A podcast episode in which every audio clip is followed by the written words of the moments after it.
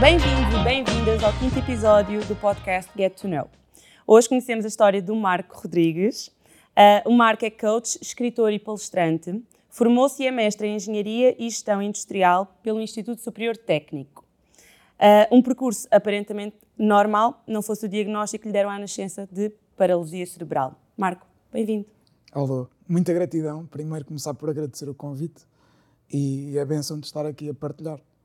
É, é mesmo importante partilharmos genuinamente, sabes? Estas conversas uh, informais e que nos levam ao centro de nós. Tenho a certeza que vai ser uh, um episódio muito bom. Um, Marco, queres primeiro, se calhar, contar-nos uh, como é que surgiu este prognóstico mais reservado à tua nascença? Sim, então, pronto, uh, a história começa uns anos antes, porque os meus pais tiveram, tinham desafios com fertilidade e foi complicado conceberem, e depois, por um processo de fertilização in vitro, uh, con conseguiram, e era eu e um irmão gêmeo. nascemos os dois com seis meses e três semanas, ou seja, muito antes da, do tempo do tempo, sim, porque éramos curiosos e queríamos conhecer o mundo, não sei, provável. E depois há, um, há uma série de complicações, não é? Supostamente um vírus que se instala no ar-condicionado das incubadoras e tendo a haver tratamentos para nós nos conseguirmos manter saudáveis. Ah, quando detectaram no meu irmão já foi tarde demais, já não, já não conseguiram solucionar ou arranjar forma de contornar a questão. E no meu caso, pronto, era preciso transfusões de sangue para pronto, conseguir sobreviver e ultrapassar a situação. E tinham de ser feitas nas veias da cabeça, que eram as únicas suficientemente salientes, porque nós éramos pequenininhos. E então, pronto, houve uma dessas transfusões eh, é com picadas de agulhas, uma delas foi na um, uma coisa de milímetros, um bocadinho ao lado.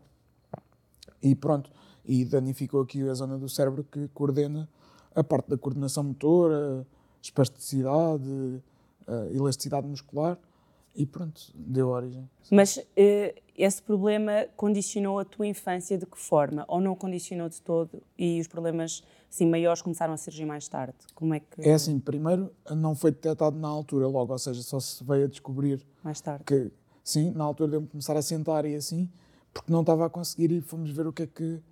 Pronto, fomos não, foram os meus pais. É? certo. Ver o que é que... de onde é que vinha. E depois só me começou a condicionar, pelo menos psicologicamente e assim, a partir de se calhar dos 10, 11, 12 anos, quando... O teu problema é, é motor, por assim sim, assim dizer. Sim, sim. Ou seja... Que e... não é problema todo, convenhamos. Estás aqui... É, estás desafio, aqui... desafio. Se quiseres, se quiseres ir para o coaching, é desafio. Um, mas, uh, sim, ou seja, as crianças muito pequeninas não, não há noção da diferença, ou melhor, celebram até a diferença e não há tabu, não há, ou seja, até aos a única condicionante que havia eram rotinas, mas que para mim nem tinha consciência porque eu achava que era o normal. Certo. Não é? Porque foi a forma como eu crescia, pá, fisioterapia, eh, consultas constantes, para aqui e para ali, só que eu achava... Era a achava tua realidade? Que, sim, não senti condicionante. Quando eu senti, é na altura de começares a... Pá, ali um bocadinho antes da adolescência, mas quando o corpo começa a crescer, e aí comecei com mais dores, e aí, tipo, as crianças à volta já perguntavam, ou Percebes? E eu comecei a tomar contacto, eu próprio, com a minha diferença, com a minha diferença, que eu hoje celebro, percebes? Hoje, que bom, pá, ser, somos todos diferentes mesmo. A minha é só mais visível, mas uh, ainda bem, opá, pronto, olha, ao menos uh, é já um filtro, percebes? Assumo já e quem gostar de mim gosta pelo que sou e quem não gostar. Pronto, percebes? Ok. Marco, hum, eu, pronto, vi, uh, quando, enquanto preparava esta entrevista, que aos 12, 13 anos tu recebes uma notícia, os teus pais recebem uma notícia que uh, dentro de 3, 4 meses uh, possivelmente tu terias uma cadeira de rodas como, como amiga diária. Uhum. Um, naturalmente que aos 12 anos uh, tu não tens a maturidade e o mindset e o poder de encaixe Sim. que tens hoje em dia, uh, nem era expectável que assim, que assim o fosse, não é? Um, é caso para se dizer que os teus pais uh, foram aqui um, um bocadinho os impulsionadores da forma como tu encaraste essa situação e aquilo que aconteceu daí para, para a frente? Sim, e graças a Deus, imagina, protegeram-me protegeram desse choque, desse impacto, tanto que eu na altura não, nem me apercebi muito bem, porque na altura o que se decidiu foi quase imediatamente trocar de médica e trocar, trocar de sítio onde estava a ser acompanhado por uma questão de irmos à procura de outros recursos, não é? No coaching diz-se muito que o impossível às vezes é o óbvio, tipo uma coisa que não, que não funciona é dentro daquele container. E os meus pais felizmente tiveram a visão de dizer, olha, uh, tivemos este feedback daqui, mas vamos a partir, pronto, vamos partir para outra. E foi sempre esse, esse dessa forma que me apresentaram, tipo, olha, vamos à procura de novas novas soluções, o foco foi sempre na solução, nunca foi no, no problema, problema, percebes? E, portanto, eu sempre, para mim, até foi estimulante, olha, trocar de médico, pronto. Ter outras perspectivas sim, da situação. Sim. Era à luz do que se fazia, do, do, pronto, da forma como as coisas estavam cá em Portugal, já tinha sido um processo exaustivo de operações, de toxina botulínica nos músculos, que é botox, pronto, só que nos músculos para, para permitir alguma elasticidade, mas eram coisas as operações, pronto, invasivas e processos complicados de recuperação, e o Botox era tipo boomerang, ia e vinha. E cá em Portugal já estavam naquela de, pronto. É o que era, era só aquilo. Sim. Mas houve um momento em que tu próprio, eh, mesmo depois de terem eh, existido outras alternativas e outros médicos, que tu próprio disseste, ok, se calhar o caminho não é por aqui, se calhar eu tenho que experimentar outra. Queres-nos falar um bocadinho sobre esse momento? E... Foi, eu acho que foi quase um, um build-up até esse momento, uma espécie de. Fui acumulando, acumulando, porque, pronto, a solução que me arranjaram de fora, os outros médicos, com tecnologia topo de gama. Era... Foste mesmo para alargar mesmo os horizontes para além de Portugal, não foi? Felizmente tivemos essa possibilidade e agradeço muito, e acho que é uma coisa que faz muita falta haver apoios a esse nível, porque há muita gente que pode não ter essa capacidade. E, e felizmente tínhamos, e foi na Alemanha, e desenvolviam uh, aparelhos de auxílio à locomoção tipo umas caneleiras durante o dia, uns para usar durante a noite. Ou seja, tecnologia topo de gama. Qual é que era o desafio?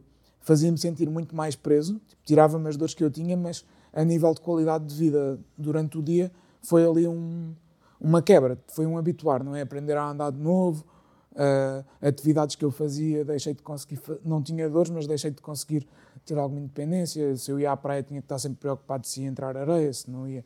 No, certo pá, um, um, conjunto de coisas e aquilo começou a, a fervilhar.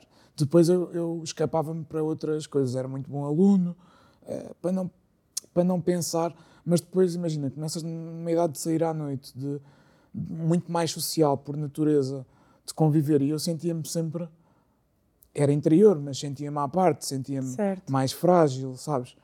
E houve uma altura, pronto, uh, pá, que vais perdendo começas-te a focar no problema e como é que as coisas estão e porque é que estás assim, as revoltas e começas...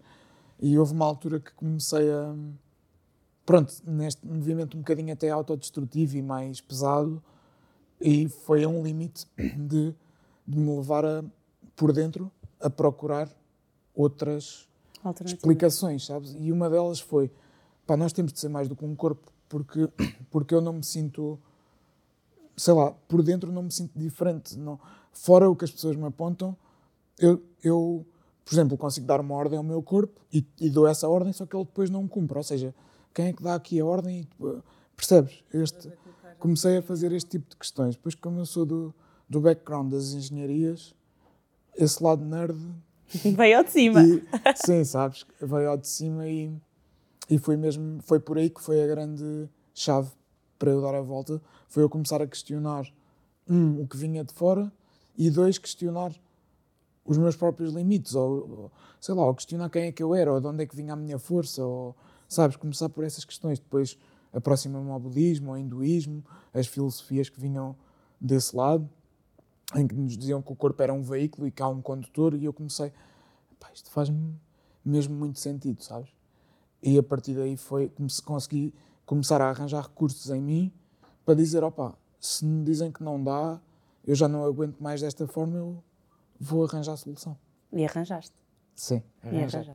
Fui bater a uns quantos ginásios, depois, imagina, é desafiante porque não há grandes estudos sobre, sobre o benefício do exercício físico, ou seja, era, era um movimento muito interno que, que colidia com o estado das coisas, do estilo, não é habitual chegares a um ginásio, pronto, a andar assim de uma forma bastante diferente e dizer que queres fazer exercício físico. Colidiu ali com uma data de, de crenças, de que, é que era possível, não era, e depois encontrei um, um, profissional que hoje em dia é quase, é, é, quase um irmão que eu nunca tive, é, é já, que, que aí, nesse momento-chave, viu em mim a luz que, que eu não via e disse-me: pá, olha, não sei uh, o que é que vou fazer para te ajudar, nem sei se é possível, mas se tu queres tanto, nós arranjamos maneira. E começou a trabalhar comigo e a ajudar-me a, a fazer essa, no fundo, quase uma emancipação física, sabes? O conseguir relacionar-me de novo com o meu corpo e sentir-me bem e capaz de, de enfrentar a vida com um veículo renovado. E cá estás tu, sem, sem próteses, sem, sem nada. Nada. nada Encostaram à boxe. Sim, não dá para vender no OLX, mas encostaram. Oh, oh, Marco, é caso para se dizer que nós somos mais do que as nossas circunstâncias. Um, e, no fundo, tu nunca te deixaste levar nem conformar por eh, um prognóstico ou por um destino que à partida uh, te estava reservado. Sim. Tu achas que essa forma de encarar a vida é algo que nasce connosco ou é algo que pode e deve ser trabalhado? Pode e deve ser trabalhado. Eu, eu acho que nasce em cada um de nós. Tipo, todos nós temos aquela voz do nosso coração, né, que às vezes está muito silenciada, que nos diz: tu és capaz do que tu quiseres, tu és capaz de mais. Às vezes ela está tão abafada por questões da vida, de como é que cresceste, de algumas pessoas à volta, neste caso, às vezes até de classes inteiras e de estados das coisas que abafam esse potencial criador que nós temos. E acho que sem dúvida ela é trabalhada. Muitas vezes começa de, num movimento de fora, com pessoas que vêm sem ti, mas há sempre esta abertura inicial é sempre primeiro pelo coração. Tens que ser tu a dizer, olha, é possível. E quando tu dás esse passo, aparecem tipo mestres, né? Quando o aluno está preparado, o mestre aparece. Depois, eventualmente, tu percebes que também és mestre e é, entendes? Tipo, primeiro dão-te essa, capa essa capacidade de ver a tua luz e depois começa a ser tua. É um hábito, mas treina-se muito, sim. Uh, tu achas que a forma como encaramos os desafios profissionais e pessoais também, um, ah, no fundo, vai ditar aqui um bocadinho na forma como as coisas se desenrolam, uh, ou seja, quase a força do pensamento. Não é um que atrai muito depois a, a realidade que Sim. nós atraímos a nossa realidade. É, claro. é isso? É esse o caso? Claro, claro. E não é um bocadinho, é, é quase 100%, eu diria. Tu, eu levo-te 10 pessoas para uma praia e estão as 10 pessoas e ninguém está a viver a mesma praia. Uma pessoa acordou mal disposta e bateu com o pé na, no, no canto da mesa e está ali a queixar-se da praia, outra pessoa está em completa gratidão porque está num sítio maravilhoso. Ou seja, o mundo é muito, é muito a forma como tu interpretas. Se, se eu, se eu acordo de manhã e estou sempre a pensar em problemas e o meu chefe diz: Olha, temos problemas para resolver, aí vou voltar para a cama. Certo. Se eu, se eu pensar em desafios ou se eu tiver com um mindset, com, com esta ferramenta bem aliada que é a mente, e se eu estiver preparado, eu chego e até arranjo soluções onde só há problemas, até arranjo... Se não houver, cria-se, percebes? Se, se tiveres... Somos aquilo que pensamos. Não, somos mais... O pensamento é das nossas melhores ferramentas, mas nós somos... Nós, nós conseguimos observar o nosso pensamento. Isso é, o, é a nossa maior arma. Ah, nem arma, nem, não vou falar cá em guerras nenhumas, nem armas, é a nossa maior ferramenta mesmo. É tu conseguires ter um centro, um espaço de silêncio para te analisares e para observares o que é que se passa dentro de ti. E a partir daí consegues quase utilizar com mestria uma ferramenta que estava em roda livre. A mente é brilhante, mas tem que ser bem utilizada pelo coração. Senão cais no erro de ter muita técnica e pouco coração, sabes? Excelente Sim. técnico, mas depois desligado ali dos valores, do coração. Uh, oh Marco, desistir não faz parte do teu dicionário de todo. um, e ainda bem que assim o é. Uh, o que é que tu dizes e como é que reages um, quando, por exemplo, em workshops e formações, pessoas que vêm ao teu encontro uh, estão com um mindset mais negativo, mais para baixo? Uh, como é que se lida com, com, com este estado de espírito uh, se é que posso assim dizer, que não está tão alinhado com o nosso? Olha, primeiro, cada vez mais lido com, com gratidão, porque sei o que é estar nesse estado de espírito e, e tomares a decisão de alterar as coisas e ires a um workshop, ou ires ouvir mais, ou ires aprofundar sobre ti. Por isso, primeiro é maravilhoso, porque significa que já houve um movimento interior. Já houve aquele clique, não é? Claro, uma decisão. Tipo, olha, posso estar confuso. E é isso que eu vejo. Vejo um criador confuso. Com o potencial todo lá, mas confuso. Então é uma questão de dar aqui bons mapas, boas ferramentas, boas uma visão geral diferente para as coisas, para conseguir que, a própria, que esse próprio, essa própria pessoa, esse próprio criador, altere a perspectiva que tem, porque lá está, está tudo lá. Ele pode não estar a ver, basta alterar a forma como tu vês. Há uma frase que eu adoro do Marcel Proust que diz: O ser humano passa a vida a tentar mudar de paisagem e só precisa de mudar de olhos. ah, muito bom, verdade, Sabes? certo. Pronto, okay. e é isso que eu E tu ajudas a fazer esse chip? Sim, eh, o coaching é muito a arte de, de ajudar alguém a brilhar. É dizeres tipo, tens um diamante, mas para ele estar lá tens que ter um pano preto que, que impulsiona. É esse o papel do coach. Diz-me uma coisa, tu tiraste aqui um mestrado em Engenharia e Gestão Industrial Sim. Uh, e tu chegaste a exercer ou aqui a paixão por transmitir os teus ensinamentos um, para os outros falou aqui um bocadinho mais alto? É, os ensinamentos não, não são meus, estão em todos. Uh, certo. Estás a ver? um, cheguei a exercer, cheguei a exercer. Depois foi um movimento muito pessoal que eu senti que era preciso algo mais, uma dimensão mais interior e menos do fazer, fazer, fazer. É preciso saber ser antes de, antes de fazer, ou então fazer, mas com propósito, não é?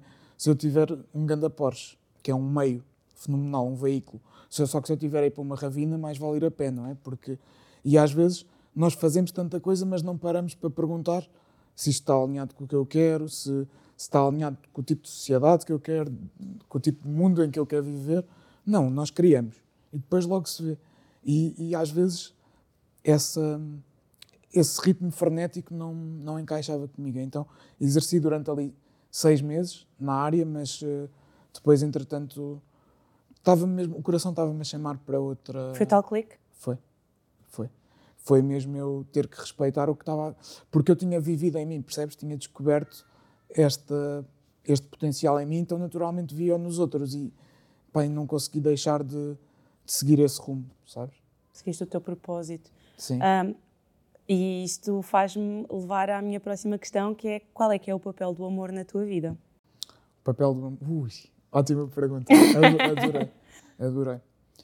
Olha, o papel, o papel do amor na minha vida. Primeiro, ele é mesmo uma questão de identidade, é quem nós somos. Nós, nós somos o amor a, a viver através de um ser humano. Nós somos um ser espiritual a ter uma experiência humana, sabes?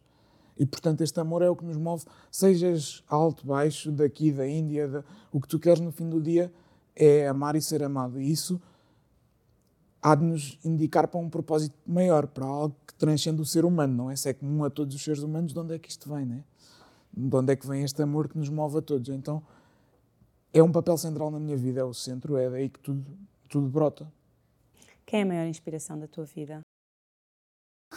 sob o risco de parecer pouco humilde. Tendencioso. Neste caso sou eu, acho que devemos ser todos nós a maior inspiração da nossa vida, mas como referência externa é o meu grande mentor, o Viana Abreu, que é presidente da, da Associação Portuguesa de Coaching, foi sem dúvida ali. Mas tenho vários, tenho o Daniel, tenho a minha ex-orientadora de tese no técnico, uh, tenho muita gente que, que foi passando e deixou o melhor de si, me ajudou a ver essa luz e e me permitiu ser canal para ajudar outros a vê-la, portanto, mas mesmo a sério eu, eu sinto que o maior especialista das nossas vidas somos nós e, e, estamos numa altura coletiva de assumir isso mesmo, de quebrar aqui amarras, grilhões, de quebrar tradicionalismos, os portugueses são muito, às vezes, pesados e há, há, algo derrotistas e está na hora de, de assumirmos em definitivo, de nos ouvirmos e de assumirmos em definitivo que não, vou seguir o meu coração, e vou ser um ser responsável que, que vai seguir a sua voz e vai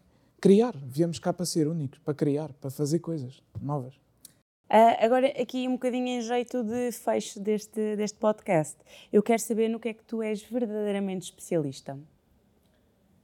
É, é, é nesta arte de ajudar os outros a brilhar, acho que é, é simples e direto, e sou especialista em amar, ou pelo menos faço por isso todos os dias e, e permito-me isso. Acho que amar às vezes é permitir-te, não é nada que faças ativamente, é, de, é deixares que flua, deixares que, que brote através de ti, sabes? Às vezes é permitir-te, é ir ver o mar, é ir, é de borla. Não... Pequenos, as pequenas coisas, olhar para as coisas até mais simples. Dar, as graças, tipo, tu, lá está, tu podes bater com o pé na, na trave da cama, Ou dizes, aí bati com o pé, ou dizes, olha que bom, tenho, Tenho um pé cama. e tenho um pé e tenho uma cama.